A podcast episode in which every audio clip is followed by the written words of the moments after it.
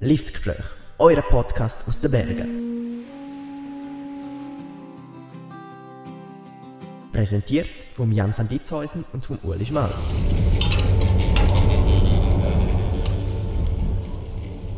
Wo der Uli und ich Mitte März zum ersten Mal haben zusammen auf die Piste wollen, um die erste Aufnahme für unseren Podcast zu machen, ist am Oben vorher hier aufs Botschaft gekommen. Wegen Coronavirus ist die Skisaison vorbei. Und das ist natürlich super optimal, wenn man einen Podcast hat, wo es um Gespräche auf einem Skilift geht. Und wenn das Domain Liftgespräche auch schon gekauft ist. Wir haben dann aber trotzdem versucht, das Beste aus der Situation zu machen. Und eigentlich muss man sagen, wir haben recht Glück gehabt, dass wir überhaupt Leute für Gespräche gefunden haben. Wie schon gesagt, die Aufnahmen sind schon ein bisschen älter und damals war der Coronavirus noch neu. Gewesen. Ich weiß, man kann es heute eigentlich schon fast nicht mehr hören, aber interessant ist es trotzdem, was damals im März die Meinung der Leute war. Der erste, den wir zum Thema Corona vor unserem Mikrofon bekommen haben, war der Valentin. Er ist Mechaniker und hat gesagt, er nehme sich genau eine Zigarette lang für unsere Fragen Zeit. Und die erste Frage war, wie viele Corona-Infizierte es denn damals gegeben hat. 70.000, sage ich jetzt einmal. Das ist fast das Doppelte. 135.000 sind es im Moment. Ja gut, eben, es geht jetzt darauf wie der Teufel, ja, oder? Das ist so. Wir in der Schweiz zu bewürdigen. Und wie viele Fälle sind schon geheilt worden? Also wo sich selber, ja, der tut ja selber heilen. Ja, sagen wir einmal 200. Sind tatsächlich schon 70'000. Schon? Ja. Oh, habe ich gewusst. Keine Ahnung. Ja. Und wie viele sind schon gestorben wegen Coronavirus? Gott und Vater. Also es sind nicht so viele. Ja. 10'000. Nein, nein, ja. wahrscheinlich ist es zu hoch. Erst 4600. Ja, erst, aber ja, ja, ja gut. Das ja. hat man so gar nicht auf dem Radar. Nein, nein. Ja. ja. Jetzt mit der aktuellen Situation. Hat, hat sich für Sie Ihren Alltag verändert? Nein, eigentlich nicht gross. Ja, ein bisschen. Ich gehe morgen arbeiten, uns gewöhnlich. Ich bin in einer Kleinbude mit vier oder fünf Angestellten. Äh, mal im Moment noch nicht, vom Arbeiten her. Privatleben ist klar, man geht nicht groß in ein Restaurant, man geht ganz sicher nicht Ski fahren, logischerweise. Äh, ja, ja, so wären wir heute unterwegs auf der Ski. Aber das ist jetzt nicht eine riesen Einschränkung. Also das überlebt man ja, oder? Hatten Sie das Gefühl, wenn Sie jetzt durch die Straße gehen und sagen wir mal ohne Internet und ohne Zeitungen Hätten Sie das Gefühl, dass wirklich irgendetwas anderes ist, dass momentan so eine Krise ist, ohne das Internet? Ich denke schon, weil ich sage eigentlich immer, wir haben ganz sicher früher ähnliche Sachen auf der Welt, aber wir haben es einfach nicht so gewusst. Also das behaupte ich. Das da jetzt mit so nach und Europa, naja, aber was früher natürlich Amerika und China und und und ich glaube, das hat man nicht, vermutlich schon nicht so mitgekriegt. Ja. Denke ich jetzt ja. Dass der Coronavirus jetzt auch einen Einfluss darauf, wie oft dass sie ihre Verwandten oder Familie sehen? Ja, wir wären gestern ganz sicher zu den, zu den Kindern oder zu den Enkeln. Und das hat man jetzt sicher abblasen. Ja, ich meine ja fühlen Sie sich arg eingeschränkt, arg gehemmt von den aktuellen Massnahmen? Oder ist es noch in einem Rahmen, wo Sie sagen, das geht? Das ist ein normaler Rahmen. Also ja, normal. Für mich normal. Gut, also wenn wir jetzt auf einem Sessellift sitzen würden, würden wir uns wahrscheinlich schon langsam der Bergstation nähern. Darum kommen wir noch zur Abschlussfrage. Das ist das Ziel, einfach, zum, einfach so aus dem Bauch heraus antworten, was Ihnen gerade in den Sinn kommt. Was wünschen Sie sich, dass man jetzt aus dieser Krise heraus lernt? Ja, wünschen ist jetzt vielleicht nicht das richtige Wort. Ich hoffe, dass sich die Welt, die ganze Welt ein bisschen Gedanken macht und dass man halt einfach gewisse Sachen nicht so überbordet, wie wir im Moment überborden. Die ganze Welt, sei es mit Reisen, als im Fernsehen war, er ging noch schnell zwei Tage auf Amerika und, und, und. Das, das sind Sachen, die mich beschäftigen. Weil wir zwei gehen, wir gehen schon Ferien, aber im Bündnerland. Halt einfach nicht. Und, und da hoffe ich schon ich habe vorhin auch gesagt, ist etwas Gutes. Swiss oder, oder die Lufthansa, Welle, weiss ich nicht, die haben 2'000 oder 3'000 Flüge müssen streichen. Also wir haben schon sehr viel für die Umwelt da. Und nur in dem Wochenende. Oder? Genau, und das kommt ja noch mehr. Also. Vermutlich schon. Vermutlich schon. Das ist eigentlich meine Hoffnung. Ja, wünschen ich mir es auch, ja, aber ich weiss nicht, wie schnell man denn das wieder vergisst, wenn alles wieder gut ist. Herzlichen Dank. Liftgespräch. Wir hoffen natürlich auch, dass das nicht so schnell wieder vergessen geht. Der Punkt, den der Valentin angesprochen hat, ist wirklich noch ein verrückter, weil die ganzen Fluggesellschaften versuchen natürlich, ihre Flieger irgendwie noch in Betrieb zu behalten. Damals haben sie das probiert mit extrem tiefen Preisen. Wir haben uns mal ein paar von diesen damals enorm billigen Flügen rausgesucht und sind mit diesen Zahlen zu unserem nächsten Gast. Das ist der Thomas und ihn haben wir in seinem Wohnzimmer getroffen. Was glaubt der Thomas, wie viel hat damals Mitte März ein Flug von Zürich auf die Malediven gekostet? Ah, der wird wahrscheinlich günstiger sein im Moment. Keine Ahnung. Also. Es sind, vielleicht kurz als Stütz, es sind doch fast ähm, 7860 Kilometer. Okay, aber ich denke, der kostet vielleicht im Moment hm, 1000 Franken. Ja, knapp daneben. Das sind 603 Franken. Wow. Ja. Mit einem Stopp, aber immerhin aufs Billiger kommst du nicht auf die Malediven zur Zeit. Ja, das, äh, aber meine, das ist natürlich mit dem, im Zusammenhang mit dem Flugscham kann man das sowieso nicht machen. Also das Corona ist da gar nicht unbedingt so entscheidend für das. Das stimmt. Aber warum wir eigentlich überhaupt auf das Thema mit dem Flug gekommen sind, äh, ich bin zum Beispiel vorgestern bin ich mit dem Zug gefahren und es hat tatsächlich Leute gegeben, nachdem sie vom Bescheid gehört haben, dass jetzt die Schulen zugegangen sind, dass sie Flüge gebucht haben nach Ägypten, weil Afrika sehr... Und dann ist eigentlich bei uns die Frage aufgekommen, äh, dürfen wir überhaupt so Situationen für Ferien nutzen? Was, was für Situationen? Jetzt das jetzt Corona, Virus, Epidemie, Pandemie ist? Genau. Und dass jetzt die Schulen zugehen, dürfen wir das als Anlass nutzen, zum Verreisen.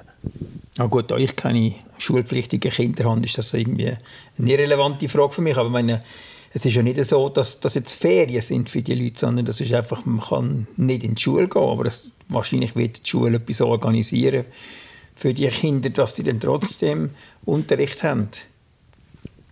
Kennst du jemanden, der im Moment in der Ferien ist? Ja, ich selber. ja, aber ich habe gemeint, man kann es man eben nicht nutzen, zum Ferien machen.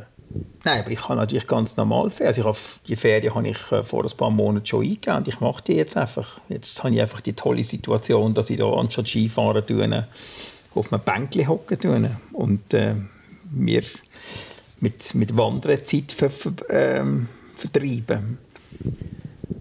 Ja, äh, das kann man auch machen, aber ein anderes Thema, das ich auch immer zusammen mit Flugscham angesprochen habe, es ist ja eben auch gerade die Vielfliegerei, die ja zum, zum Verbreiten von dem Virus beigetragen hat. Also, meine, vor ein paar Jahren war ja wahrscheinlich ein Virus schneller eingegrenzt worden. Heute ist er sofort auf der ganzen Welt gesehen. Aber was löst es in dir aus, wenn du weißt eigentlich, dass heute etwas, was in China entspringt, innerhalb von Wochen auch hier in der Schweiz kann sein Das ist eine klare Folge von der Globalisierung. Ich meine, wir haben ja vorher schon so, ähm, so äh, Epidemien gehabt. Also das ist, da ist SARS, gewesen, da ist MERS, gewesen, da ist die Schweinegrippe. Gewesen. Aber einfach zu dieser Zeit ist halt einfach das noch nicht, sind wir noch nicht so vernetzt gewesen. und, und, und heute ist äh, jeder überall und äh, von dem her ist das eine klare Folge davon. Also wir werden mit dem müssen leben, respektive wir werden uns überlegen müssen, ob wir nicht unter Umständen gewisse Sachen bei uns in der Wirtschaft verändern müssen. Was für Sachen? Naja, also zum Beispiel eben eine, eine Sache, wo ich glaube im Moment sicher wird für viele Leute das Problem darstellen, das ist die Tatsache mit, äh, mit dem Konzept Just in Time. Also die Leute haben keine Lager. Äh, das ist gemacht worden, um irgendwo die Rendite zu optimieren. Aber äh, wenn jetzt halt eine Lieferkette unterbrochen ist, sei es, dass irgendwie Transport unterbrochen sind oder aber eben, dass äh, wie jetzt in China, dass die Leute nicht können arbeiten können und wir auf gewisse Sachen angewiesen sind, um unsere Produkte wiederum herzustellen. Ich denke, das wird zu einem Umdenken führen und ich denke, man wird auch mehr in Zukunft mehr wieder regional probieren, das Ganze äh, zu organisieren, bis es dann wiederum so weit ist, dass man findet, man könnte es optimieren und halt wieder weltweit äh, vernetzen. Aber das ist ja die Frage, wird sich wirklich etwas ändern? Kurzfristig ja, aber, aber du bist in der Wirtschaft. Du weißt, wie das gedacht wird.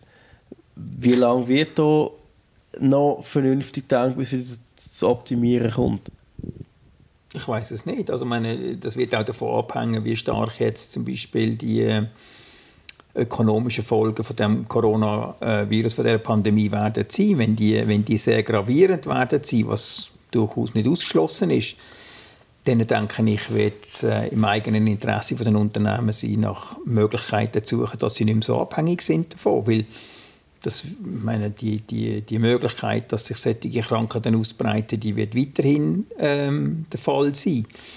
Und ähm, es wird wahrscheinlich in Zukunft auch so sein, dass man viel, viel schneller, viel, viel ähm, drastischer, viel, viel äh, grundlegender wird reagieren und deshalb denke ich, äh, ist, das, ist das sicher eine Aufgabe von der, von der Wirtschaftsverantwortlichen, jetzt sich zu überlegen, wie sie mit dem in der Zukunft umgehen und wie sie ihre Lieferketten unter Umständen neu organisieren könnten. Ja, jetzt sehen wir ja auf unserem fiktiven Sessellift kommen wir schon der Werkstation näher. Jetzt kommen wir noch zur Schocki-Frage, die Abschlussfrage, wo es darum geht, um sie so schnell wie möglich einfach so aus dem Buch heraus zu beantworten. Die wäre jetzt in dem Gespräch. Was wünschst du dir dass die Menschheit jetzt im Rückblick auf die Krise lernt? Ich denke, Solidarität ist sicher irgendetwas, wo im Moment sehr stark gefragt ist. Ähm, es zeigt sicher eben auch, dass ähm, zu viel Egoismus ähm, dazu führen tut, dass wir als Gesellschaft dann nachher am Schluss nicht mehr funktionieren können. Und ähm, ich denke, was gut wäre, wenn wir uns wirklich da irgendwie dazu überlegen würden, dass wir als Gesellschaft wieder besser funktionieren können. Weil im Moment funktionieren wir nicht gut als Gesellschaft. Liftgespräch. Seit dem Gespräch sind jetzt auch schon wieder ein paar Wochen vergangen. Und ich finde, wir haben als Gesellschaft doch starke Solidarität gezeigt. Ja, das finde ich auch. Man hat doch an sehr vielen Orten gesehen, wie die Leute zusammengestanden sind und Personen aus der Risikogruppe geholfen haben weil sie zum Beispiel nicht mehr selber dürfen posten Das habe ich sehr schön gefunden. Und eine von den Personen, die zur Corona-Zeit geholfen hat, war auch der Uli. Er war nämlich im Zivilschutz. An dieser Stelle noch herzlichen Dank. Bis jetzt sind ja eher die höheren Semester bei uns zu Wort gekommen. Bis jetzt. Weil kurz bevor wir, der Uli und ich, wollen unsere sieben Sachen zusammenpacken und heimgehen, haben wir noch zwei alte Kollegen von mir getroffen, nämlich Jan und Sandro.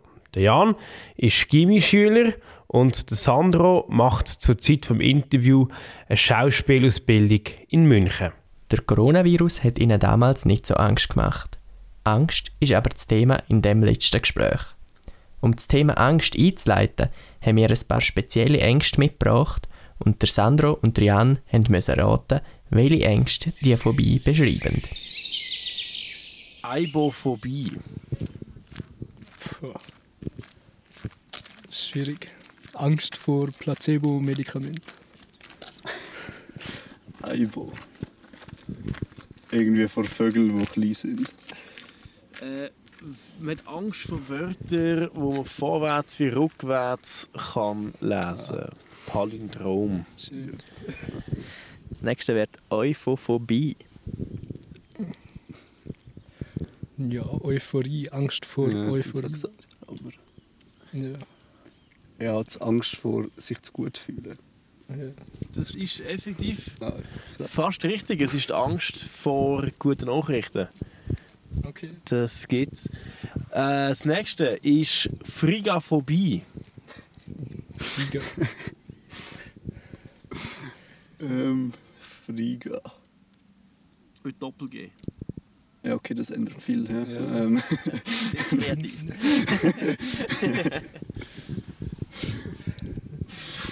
Angst vor Schnee. Nein, nein. Friga. Angst vor Pommes. ja. Es ist tatsächlich die Angst vor Freitag. Vor Freitag. Vor dem Wochentag Vor Wochentag Freitag. Ja, Sinistrophobie. Die Angst Sinistra. davor, ein Geschwister zu kriegen. Sinistra. Ist das nicht links auf Italienisch? Ja, das hat etwas. Ja. Ah ja, Angst Angst, vor vor einem links, links, Linksradikalen. Weiß auch nicht. Auf dem richtigen Weg auf jeden Fall. Es ist die Angst vor Dingen auf der linken Körperhälfte. Das, das geht. Und dann kommt noch meine, meine persönliche Lieblingsangst. Das ist die Antidephobie. Anti-Dephobie. Defo.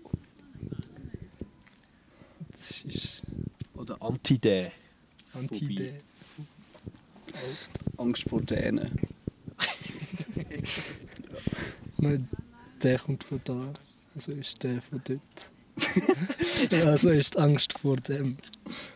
Also der. Nicht ganz.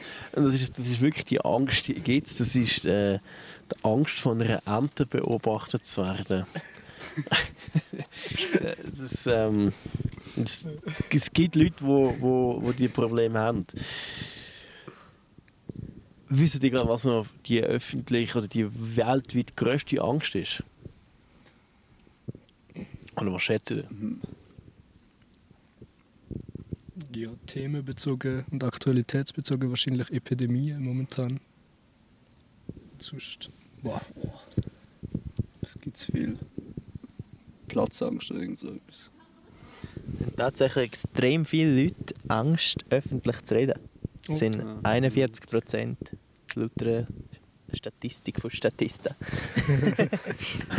An dem könnte man eigentlich anknüpfen. Für dich als Schauspieler, du hast die Angst wahrscheinlich nicht. Warum nicht? Boah, Molly haben die Angst glaube ich auch eigentlich.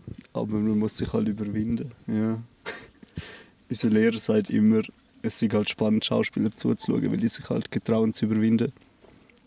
Und es setzt auch die Schranke vor Überwindung tiefer, wenn man es immer wieder macht. Auch. Ja. Ähm, wenn jetzt die weltweit verbreitetste Angst bei dir nicht existent ist und nicht so vorhanden ist, was ist denn deine grösste Angst? Ähm, boah. Das müssen wir sich jetzt überlegen.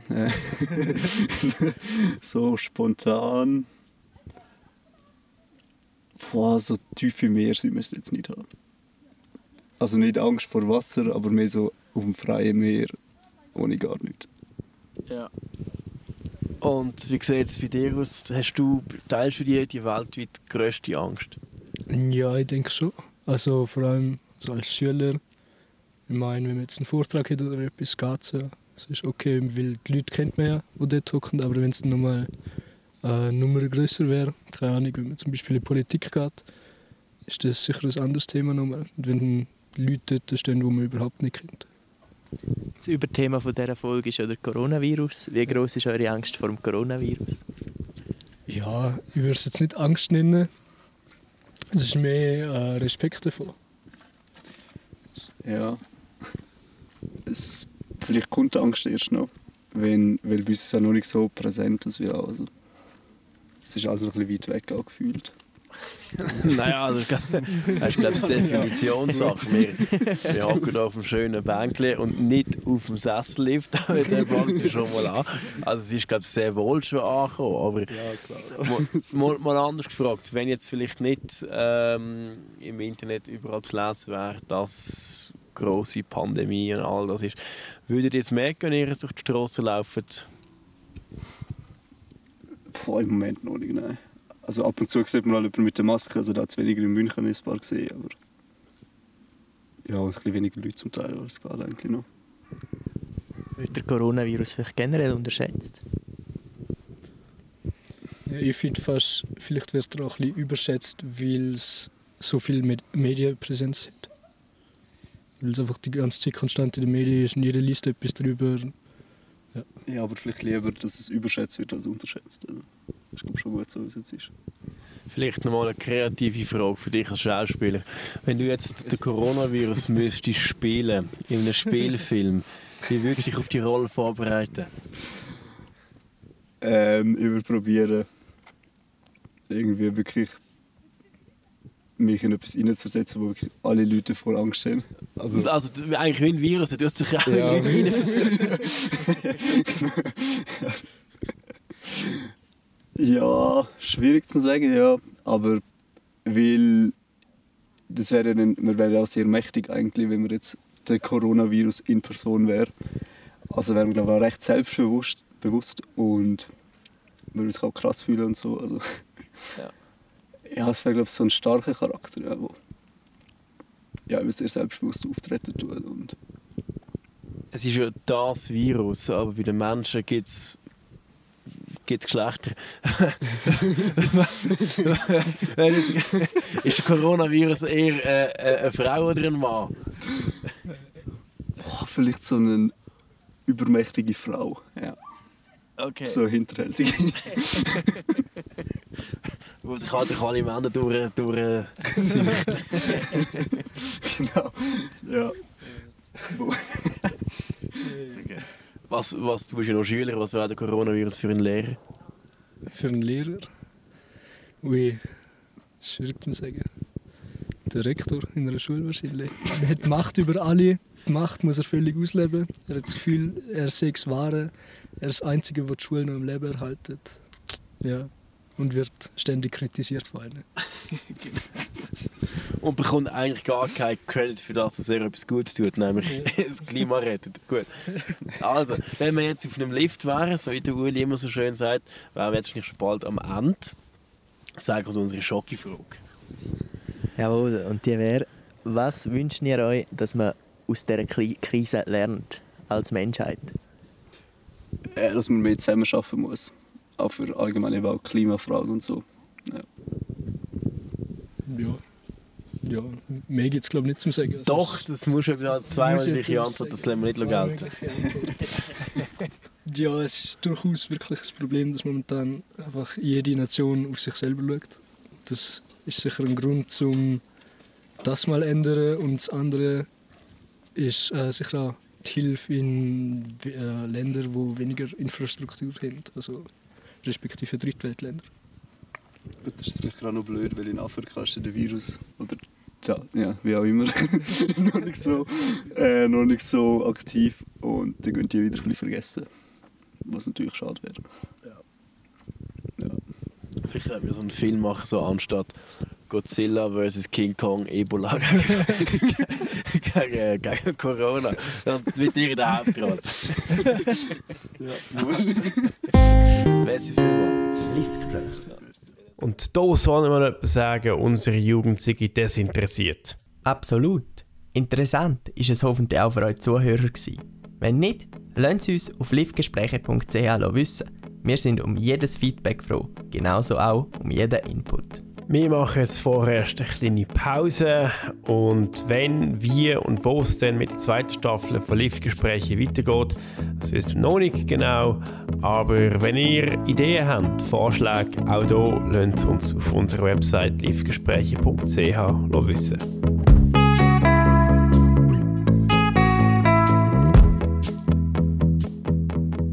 Ihr habt Liftgespräch gelost. Das sind Trian van Ditzhäusen und Ruali Schmalz.